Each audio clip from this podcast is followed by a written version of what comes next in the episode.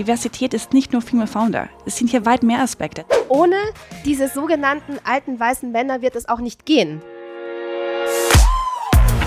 So klingt Wirtschaft. Zukunftsthemen für Unternehmen.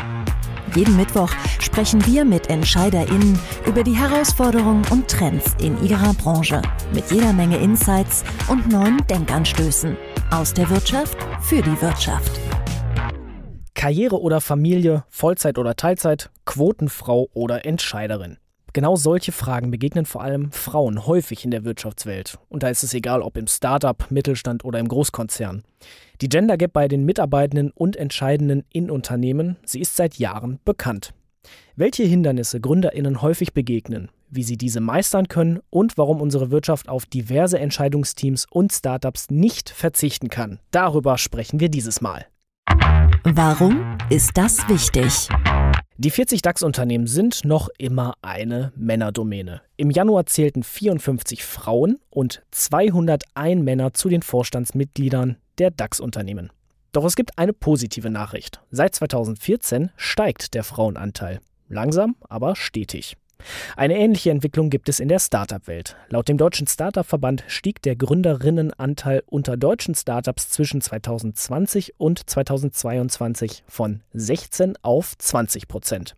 Und auch Teams sind bei der Geschlechterverteilung diverser. 37 Prozent der Startups haben mittlerweile mindestens eine Frau im Gründungsteam. Gleichzeitig zeigt der langsame Anstieg des Frauenanteils aber ein Ungleichgewicht zwischen den Geschlechtern und macht vor allem strukturelle und kulturelle Hürden sichtbar. Nachgehakt. Wie der Status quo in Sachen Diversität in der Wirtschafts- und Startup-Welt ist und wie eine Gründerin verschiedene Herausforderungen gemeistert hat, das bespreche ich in dieser Folge zum einen mit Melanie Krawiner. Sie ist Beraterin bei McKinsey Company und zugeschaltet aus Wien. Grüß dich. Hallo aus Wien. Und die zweite im Bunde ist Dr. Sophie Chung, Gründerin und CEO des MedTech-Startups QNO Medical. Ich grüße dich. Hallo, guten Tag. Melanie, aus der Sicht von McKinsey, ihr macht ja viel Forschung, ihr kennt die Wirtschaftswelt, verschiedene Branchen und Entwicklungen und Trends und macht natürlich dann auch viele Analysen. Lass uns einmal das große Ganze betrachten aus so einer datenanalytischen Perspektive. Wie ist der Status quo in Sachen Diversität in der Business- und vor allem Startup-Welt? Die gute Nachricht vorweg, wir leben in einem sehr diversen Land. Wenn ich mir nur ein paar Faktoren hier rauspicke, sehen wir, dass natürlich mehr als die Hälfte der Gesellschaft sich als weiblich identifiziert. Jede vierte Person in Deutschland hat auch einen Migrationshintergrund und ungefähr 10 Prozent der Bevölkerung zählen zu der LGBTQ-Szene. Jedoch die schlechte Nachricht jetzt, wir sehen diese Diversität nicht in den wirtschaftlichen Bereichen. Wenn wir uns die Frauen anschauen, in den MINT-Studienfächern sehen wir zurzeit in Deutschland, dass nur 22 Prozent aller Absolventen Frauen sind. Das ist nur halb so viel, wie wir in Griechenland, Schweden, Estland oder Polen sehen. Also hier hängt Deutschland weit nach. Und auch bei DAX-Unternehmen, wenn wir diese vergleichen mit Dow Jones-Unternehmen, sehen wir, dass auf Manager-Ebene nur ca. 25 Prozent Frauen sind. Währenddessen bei Dow Jones ist es bei 45, 50 Prozent.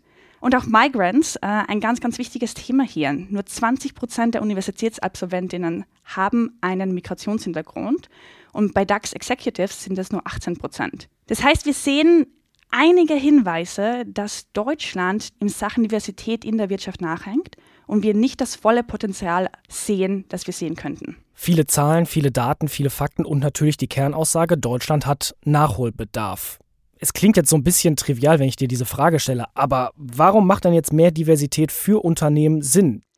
Für mich sind da vor allem drei Gründe relevant. Das erste ist Talente. Wir hören das immer und immer wieder, dass in Deutschland ein Fachkräftemangel und ein Talentemangel ist. Und dass sehr viele Unternehmen in Deutschland noch immer auf traditionelle Recruiting-Pools zurückgreifen, auf ganz klassische Profile, auf einen Stereotyp von Personen, die man rekrutieren will. Das heißt, wenn man hier wirklich die Pools erweitert und diverser wird, sehen wir, dass auf einmal sehr, sehr viele Chancen sich ermöglichen und man sehr viel mehr Talente rekrutieren kann. Das zweite Thema ist äh, ESG, also die Nachhaltigkeit. Wir sehen durch Forschung, dass Unternehmen, die diverse Boards und Führungskräfte haben, ökologisch nachhaltiger handeln. Und das dritte ist Innovation. Was wir sehen ist, dass diverse Unternehmen weit mehr RD-Invest haben und viel innovativere Produkte launchen. Und man braucht einfach dieses diverse Team, um zu wissen, was sind die Probleme der Gesellschaft, wie kann ich Features und Produkte launchen, die wirklich die ganze Gesellschaft mitnehmen. Das heißt, wenn man wirklich innovative Produkte launchen will, braucht man ein diverses Team und Leute, die am Tisch sitzen und sagen, hey, this is relevant for us. Diversität bildet sozusagen unsere gesamte Weltbevölkerung ab und sollte das dann auch eben im Unternehmen tun. Genau so. Sophie, du hast 2016 QNO Medical gegründet. Stell uns einmal ganz kurz die Idee hinter QNO Medical vor und was genau ihr macht. Ich habe begonnen zu sagen, okay, was ist einer der großen Probleme im Gesundheitssystem, die ich für unsere Patienten lösen kann? Und das war ähm, bei der Arztauswahl und bei der Arztsuche. Zu sagen, okay, wie, wie kriegt es ein Patient denn eigentlich heutzutage hin, den richtigen Arzt auszuwählen? Und nicht irgendeinen, sondern wirklich der, der zu einem passt. Zum richtigen Zeitpunkt, am richtigen Ort, vielleicht sogar zum richtigen Preis. Das ist ein globales Produkt. Ja, also in, im US-Markt zum Beispiel spielt der Preis eine große Rolle. Und deswegen sind wir äh, an den Start gegangen in 2016, um eine Plattform zu bauen, die in ganz einfachen Worten Patienten dabei geholfen hat, den richtigen Arzt zu finden. Und basierend auf den Kriterien, die den Patienten wichtig waren und nicht den Versicherungen, nicht den Krankenhäusern, nicht den Ärzten. Da ist ein, ein großer, langer Prozess dabei, wo man sagt, okay, man braucht medizinische Daten, man muss vielleicht ein Vorgespräch führen, man muss sich eine Zweitmeinung einholen und so weiter. Und das haben wir dann peu à peu aufgebaut, indem wir ein digitales Produkt gebaut haben, um diese Patientenjourney mittels Software zu unterstützen. Und deswegen haben wir einerseits die patientenzentrierte Plattform, die es nach wie vor gibt, die Patienten dabei hilft, den richtigen Arzt zu finden unter qnamedical.com. Und seit gut einem Jahr haben wir ein sehr starkes Softwareprodukt, das wir an Krankenhäuser quasi verkaufen, um ihnen dabei zu helfen, das Thema Patientenjourney zu digitalisieren. Also ihr seid sozusagen ein zweiseitiges Produkt. Einmal eben für die Patientinnen ähm, ein Interface, eine Plattform, die vermittelt und eine Leistung anbietet. Und äh, auf der zweiten Seite zum Beispiel ein Content Resource Management System für Krankenhäuser, für Versicherte oder eben für ähm, behandelnde Ärztinnen. Genau, das ist ganz gut zusammengefasst. Lass uns mal auf die Startup-Welt schauen. Wir sprechen über Diversität. Als ihr gegründet habt oder du gegründet hast, wie divers war die Startup-Welt da welche Herausforderungen sind dir da vielleicht begegnet und was hat sich seither bis heute getan? Ja, ich habe ja 2016 gegründet und ich war davor in New York und bin dann nach Berlin zurückgekommen, um zu gründen. Da war die Welt schon noch ein Ticken anders, was Diversität anging. Aber vor allem, was ich ganz eindrucksvoll nach wie vor finde, ist, dass auf der Investorinnenseite das wirklich sehr, sehr homogen war. Also 2016, da gab es auch noch nicht so viele Investoren in Deutschland oder im deutschen Raum. Und ich kann mich erinnern, ich habe in meiner ersten großen Finanzierungsrunde wahrscheinlich mit so 200 ähm, Investoren gesprochen und davon waren, glaube ich, eine oder zwei Frauen dabei, wenn es überhaupt hochkam. Das hat sich natürlich sehr stark geändert, finde ich, ähm, in den letzten Jahren. Man sieht viel mehr ähm, Investorinnen auf dem Markt, gerade auf dem Mid-Level, Junioren-Mid-Level-Bereich, aber mittlerweile auch viele GPs und Partnerinnen. Und das ist eine Entwicklung, die sich schon ähm, in den letzten Jahren auch in meiner Wahrnehmung ähm, ergeben hat. Wir können sozusagen festhalten, von dieser einst sehr homogen geprägten Szene geht es hin mittlerweile zur Heterogenität, aber Diversität kommt immer mehr. Melanie, kannst du das aus der Datensicht von McKinsey zum Beispiel auch vielleicht unterstützen? Es gibt einen Aufwärtstrend, der ist aber noch ein bisschen zu langsam. Was wir wirklich sehen, ist viel mehr Awareness. So wie Sophie das erwähnt hat, ich glaube, es gibt kaum ein VC, das nicht das Thema Diverse Founders, Female Founders auf ihren Themen haben und auch wissen, dass die Szene zurzeit noch nicht so heterogen ist, wie sie sein könnte. Wir sehen gerade, werden in Deutschland um die 2900 Startups pro Jahr gegründet, jedoch oft noch sehr männlich, deutsch und als Spin-offs von Universitäten. Der Female Founder Monitor sagt uns, in 2018 hatten wir 15% Share von Female Founders. Mittlerweile sind wir in 2022 auf 20%. Das ist gut, aber noch sehr weit von Parität entfernt. Migrant Founders sehr ähnlich. Auch hier sehen wir 21 Prozent ähm, haben einen Migrationshintergrund. Das sehen wir auch noch Luft nach oben. Und Non-Academic Founders, also wirklich die Leute, die nicht auf der Universität waren, aber dennoch eine sehr gute Idee haben, ein gutes Geschäftsmodell, auch hier nur 20 Prozent. Wir sehen viel mehr Potenzial, dass wir mehr Startups gründen können, wenn wir genau diese unterrepräsentierten Gruppen ansprechen ihnen helfen, diese strukturellen Themen, die es noch immer gibt, zu überwinden und sie wirklich zu ermutigen, zu gründen. Das heißt, Diversität wird ja ganz oft immer nur auf das Geschlecht reduziert, aber der kulturelle Hintergrund und auch die soziale Schicht, wie man es oft so nennt, ähm, spielt immer noch eine entscheidende Rolle und Diversität ist mehr als eben nur die Gender Gap. Absolut das. Und all das sind Leute, die wir ansprechen müssen und die wir brauchen. Sophie, welche Hürden sind dir denn zum Beispiel in der Gründerzeit da begegnet? Du hast gerade mal so skizziert, InvestorInnen-Suche war schwierig, weil es sehr, sehr männerlastig war. Aber da gab es natürlich bestimmt noch mehr, oder? Also diese Frage bekomme ich ganz oft und ich finde, die ist ganz schwierig zu beantworten, weil es sagte ja ein Investor nicht, hey Sophie, ich investiere jetzt nicht in dich, weil du eine Frau bist oder so. Im Zweifelsfall weiß der Investor das selbst gar nicht, dass das sozusagen ein Teil der Entscheidung war. Was ich auch schon gemerkt habe, ist, dass man halt links und rechts Gründer gesehen hat, die ungefähr die gleichen Startvoraussetzungen gehabt haben im Sinne von, wann sie gegründet haben, was für ein Geschäftsmodell sie gegründet haben, auch welche Zahlen sie generiert haben in den ersten paar Jahren und man schon so den Eindruck hat, okay, krass, irgendwie flutscht das woanders einfacher. Es ist aber nur total schwierig, das objektiv darzustellen, weil das immer eine subjektive Wahrnehmung ist. Und ich bin super dankbar dafür, dass es mittlerweile ganz viele belegbare Studien gibt und nicht nur eine, sondern wirklich jedes Jahr kommen neue Zahlen, die sehr konsistent sind. Und ich finde, man muss mittlerweile an einem Punkt sein, wo man sagt, okay, es gibt dieses Problem, ja, das ist ein strukturelles und ein systemisches Problem und lass uns darüber sprechen, wie wir das lösen. Weil vor ein paar Jahren, als ich gegründet habe, war dieses Problembewusstsein eben noch nicht da. Und wir mussten erst darüber diskutieren, ob es überhaupt ein Problem gab ab. Also es ist dieser berühmte Unconscious Bias, dieses unbewusste Vorurteil, das aber sozusagen nicht belegt werden kann. Ja. Jetzt reden wir aber nicht seit gestern erst über diese Themen. Melanie, du hast von Awareness angesprochen. Sophie, hast du irgendwas zu ergänzen? Weil eigentlich, so, so sieht es zumindest aus, ist es ja schon auf der großen Bühne angekommen. Ich würde da gerne aber einmal kritisch hinterfragen und sagen, ist es wirklich schon angekommen? Ähm, und was machen denn die Entscheider wirklich sehr bewusst und proaktiv, um diesem Problem zu entgegnen? Und ich glaube, das ist sozusagen der entscheidende Punkt, wo man sagt, okay, hier müssen wir ansetzen. Und das ist natürlich ein multifaktorielles Problem. Und das fängt an in der Bildung, ja, also in der frühkindlichen Bildung, wie man Mädchen und äh, Jungs, aber auch Kinder aus unterschiedlichen sozialen Schichten fördert und bildet, hin zu universitärer Bildung auch, bis hin zu beruflicher Chancengleichheit. Es sagt natürlich jeder ja, ja, ja, ja. Aber wenn man dann wirklich guckt, so, okay, und was passiert denn da wirklich, ähm, glaube ich, wird es ein bisschen dünner. Aber ich höre raus, auch der berühmte alte weiße Mann kann Diversity und Inclusion Themen lernen natürlich und ich habe auch aus einer persönlichen Erfahrung heraus viele alte weiße Männer schon kennengelernt, die das sehr, sehr bewusst machen. Aus einer Eigenüberzeugung heraus, aus wirtschaftlichen Überzeugungen, aus einer Überzeugung heraus, weil sie selbst Töchter haben. Das ist, glaube ich, auch eine Bewegung und ohne diese sogenannten alten weißen Männer wird es auch nicht gehen. Und ich glaube, das ist auch etwas, was wir manchmal in der öffentlichen Diskussion oder was mir da fehlt, dass man sozusagen immer unter sich spricht, ähm, aber sozusagen die, die wirklich entscheiden können und die, die wirklich dieses System mitbewegen können, ähm, ausgeschlossen sind von, von der Diskussion. Melanie, viel Kopfnicken. Möchtest du was ergänzen? Sophie, danke, dass du es ansprichst. Es ist natürlich sehr, sehr schön zu sehen, dass genau die Leute, die dadurch persönlich betroffen sind, sei das jetzt Female Founder, Migrants, immer wieder über das Thema reden. Aber das ist sehr viel Arbeit.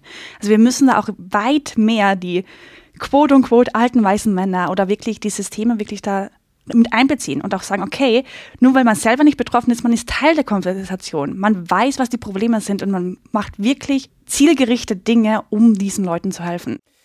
Ich habe eine Zahl rausgesucht äh, von euch, von McKinsey, äh, Melanie. Ihr sagt, dass bis 2030 weitaus mehr Startups entstehen könnten. Welcher Hebel ist dafür notwendig oder was muss dafür passieren, dass es schneller geht? Wir haben uns das angeschaut in unserem Entrepreneurship Zeitgeist Report und haben gesagt, was ist denn das Problem in der deutschen Startup-Szene? Und das Interessante war, 50 Prozent der Bevölkerung hat die Ambition zu gründen und hat diesen Entrepreneurial Spirit. Aber nur 5 Prozent macht es wirklich. Die zwei größten Probleme, die es gibt, ist auf der einen Seite die finanzielle Unsicherheit und Mangel an äh, Wagniskapital. Und das zweite ist auch Bürokratie und Zeitaufwand. Jedoch sehen wir, dass eben diese Gruppen wie Frauen, äh, LGBTQ, Migrant Founders viel stärker dadurch betroffen sind. Sophie hatte schon erwähnt, äh, jedes VC sagt, wir wollen mehr Geld in diverse Teams stecken. Aber wir sehen nach wie vor, dass nur ein Prozent des gesamten europäischen VC-Volumens in Frauenteams gesteckt werden und nur 12 Prozent in Mixed-Teams. Und das ganz Spannende hier ist, dass wir auch sehen, dass Frauen ungefähr gleich oft Finanzierungen bekommen wie Männer, jedoch die Höhe wesentlich weniger ist. Nur ein Zehntel davon. Das weist darauf hin, dass VCs entweder durch conscious oder unconscious biases oft nicht in die Geschäftsmodelle und in die Ideen von Frauen glauben und einfach viel weniger Risikokapital in die Hand nehmen. Und das natürlich äh, verlangsamt die Skalierung, das Wachstum dieser Unternehmen. McKinsey und das Handelsblatt verleihen ja einmal im Jahr den Digitalpreis The Spark. Und unter anderem gab es ja in den letzten Jahren immer ähm, den Female Founder Award. Der ist in diesem Jahr umbenannt worden, nämlich in den Diversity Accelerator, wenn ich das richtig gelesen habe. Warum? Es ist auf der einen Seite, wie wir schon gesagt haben, Diversität ist nicht nur Female Founder. Es sind hier weit mehr Aspekte. Es ist Migrant Founder, it's Age, äh, es ist sehr, sehr viel weit und mehr als Gender Diversity. Und das Zweite, was wir auch gehört haben, ist, man soll nicht immer Individuen rauspicken und sagen, hey, du hast es geschafft, obwohl die Struktur und die Systeme nicht für mich gemacht worden sind, sondern weit mehr diese Systeme und Strukturen ansprechen. Und deswegen wollen wir dieses Jahr einen neuen Award etablieren, den Diversity Accelerator Award, wo wir eben nicht nur Individuen auszeichnen, weil sie es geschafft haben, sondern wirklich diese Shaper identifizieren. Genau diese, diese Player in diesem System, die die Szene nachhaltig verändern. Das heißt, wir haben zwei Ziele. Ähm, auf der einen Seite Diversity breiter als Gender Diversity und auch Dinge wie ethnische Herkunft, Nationalität, Geschlecht, sexuelle Orientierung mitzunehmen. Und zweitens, ähm, genau diese Unternehmen identifizieren, die Geschäftsmodelle, Produkte, Unternehmen haben, die unsere Zukunft diverser und inklusiver machen und von denen wir ausgehen, dass die in Zukunft ähm, die ganze Szene verändern. Sophie, du warst im vergangenen Jahr 2022 beim Digitalpreis The Spark beim Female Founder Award ähm, nominiert und auch unter den Finalistinnen. Nun kann man natürlich auch etwas kritisch sagen, ja gut, es gibt viele Digitalpreise auch für Gründerinnen mit dem Schwerpunkt eben auf Gender-Themen. Wie relevant sind denn solche Preise, wenn sie sich darauf nur reduzieren? Weil letztlich gesehen, Diversity Inclusion, wir haben es schon oft genug gesagt, ist mehr als nur das Geschlecht. Einerseits ist es total wichtig, dass man mehr Sichtbarkeit schafft. Und deswegen stelle ich mich da auch hin und deswegen gehe ich auch zu diesen Preisverleihungen. Und obwohl das eigentlich total gegen mein Naturell geht, ich bin ein totaler Introvert und am wohlsten fühle ich mich zu Hause auf der Couch. Aber ich denke mir dann immer so, man kann nicht da sitzen und die sich die ganze beschweren und keinen, keinen Beitrag dazu leisten. Und von daher gehe ich da auch hin und ich finde das auch wirklich sehr, sehr gut, dass man diese Themen auf große Bühnen stellt. Andererseits frage ich mich dann auch immer, also in meinem Fall war das zum Beispiel so, es gab unterschiedliche Gründerpreise und dann gab es den Female Founder Preis. Und ich verstehe mich ja als Gründerin und nicht als Female Founder. Und äh, noch dazu war das so, dass im letzten Jahr ein großer Fokus auf, auf Health Tech Themen gesetzt war. Und ich komme ja auch aus dem Health Tech Bereich. Und das war für mich schon so eine, eine ambivalente Situation, wo ich mir gedacht habe, so, okay, bin ich jetzt nicht gut genug als Founder, sondern nur als Female Founder. Und ich weiß, das ist nicht so gedacht, aber das impliziert ja schon auch nochmal so Themen, wo man sagt, okay, wieso braucht man denn nochmal zusätzlich einen Preis für eine benachteiligte Gruppe und wieso kriegt man das denn nicht hin, diese Gruppen in die Hauptpreise quasi zu integrieren und dann diesen Hauptpreisträgern nochmal einen zusätzlichen Preis gibt, wo man sagt, und zusätzlich wirst du auch nochmal sozusagen ähm, äh, honoriert für dein Engagement in unterschiedlichen Bereichen. Ich hatte letztens auch eine Diskussion mit einem Investor, der sagt, wir haben jetzt einen kleinen Fonds aufgesetzt, um in POC-Founder zu investieren. Und die Tickets sind da kleiner, aber war total stolz darauf. Und dann habe ich auch gesagt so, hey, wieso kannst du nicht aus deinem Hauptfonds die gleichen Tickets in diese Founder investieren? Und ich glaube, das ist ein Schritt in die richtige Richtung. Aber deswegen habe ich da auch so ein bisschen ein ambivalentes Verhältnis dazu, weil ich glaube, dass wir das noch besser könnten. Das ist schon mal eine starke Aussage. Und jetzt der Gedanke zum Mitnehmen. Wir haben zum Ende jeder Folge immer die Rubrik Der Gedanke zum Mitnehmen. Welchen Impuls oder welche Fragestellung möchtet ihr unseren Zuhörenden mit auf den Weg geben? Fangen wir bei dir an, Sophie. Ich möchte gerne, dass sich jeder Zuhörer oder Zuhörerin überlegt, wo sie in ihrem Alltag einen Beitrag zu Diversität leisten. Also einen echten Beitrag mit einem echten Impact und einem echten Outcome. In welchen Situationen hat man sich sozusagen schon mal über seinen eigenen Unconscious Bias hinweggesetzt, um einen sehr, sehr aktiven Beitrag dazu zu leisten. Der kann klein oder groß sein, aber ich möchte, dass jeder sich überlegt, wo ist das schon mal passiert oder wo wird man das das nächste Mal machen. Und Melanie, dein Gedanke zum Mitnehmen. Für mich ist das das Thema Allyship. Also auch wenn wir jetzt sehr viele Zuhörende haben, die sich vielleicht nicht mit dem Thema identifizieren können, weil sie entweder kein Startup haben, keinen Migrationshintergrund, nicht nur Female Founders sind, das Thema ist trotzdem relevant. Und äh, ich würde gern diesen Leuten mitgeben, setzt euch in diese Talks rein, lest die Reporte, auch wenn es euch nicht persönlich betrifft und hört zu, was die Wahrnehmung und ähm, die Realität von Leuten sind, die nicht eure Realität ist, aber trotzdem eine valide Realität ist. Zwei starke, zwei aussagekräftige Impulse von Melanie und von Sophie. Ihr beiden, vielen Dank fürs Gespräch hier bei So klingt Wirtschaft. Ja, vielen Dank. Dankeschön. Und wir, liebe Zuhörenden, wir hören uns kommende Woche wieder zu einer neuen Folge. Bis dahin, machen Sie es gut und bis zum nächsten Mal. So klingt Wirtschaft. Haben Sie Fragen, Kritik oder Anmerkungen? Dann schreiben Sie uns gerne an podcast@handelsblattgroup.com. Gefällt Ihnen, was Sie hören?